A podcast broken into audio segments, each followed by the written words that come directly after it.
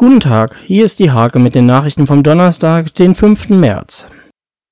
Der städtische Sicherheitsausschuss hat einstimmig empfohlen, die Testphase des Adventszaubers zu beenden und nach fünf Jahren die nächste Überprüfung vorzunehmen.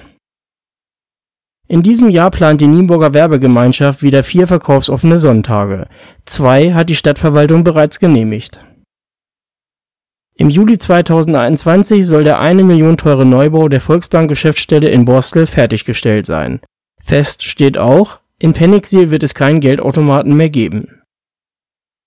Am Wochenende wird in der ersten Fußball-Kreisklasse das letzte Saisondrittel eingeläutet. Durch die Abmeldung des FC Nienburg hat sich die Tabellenspitze geändert die SG Pennigsil-Liebenau richtete eine offene Badminton-Kreisrangliste im Einzel und Mixed aus. Medaillen gingen vorrangig an die hiesigen Talente. Diese und viele weitere Themen lest in der Hake vom 5. März oder auf www.diehake.de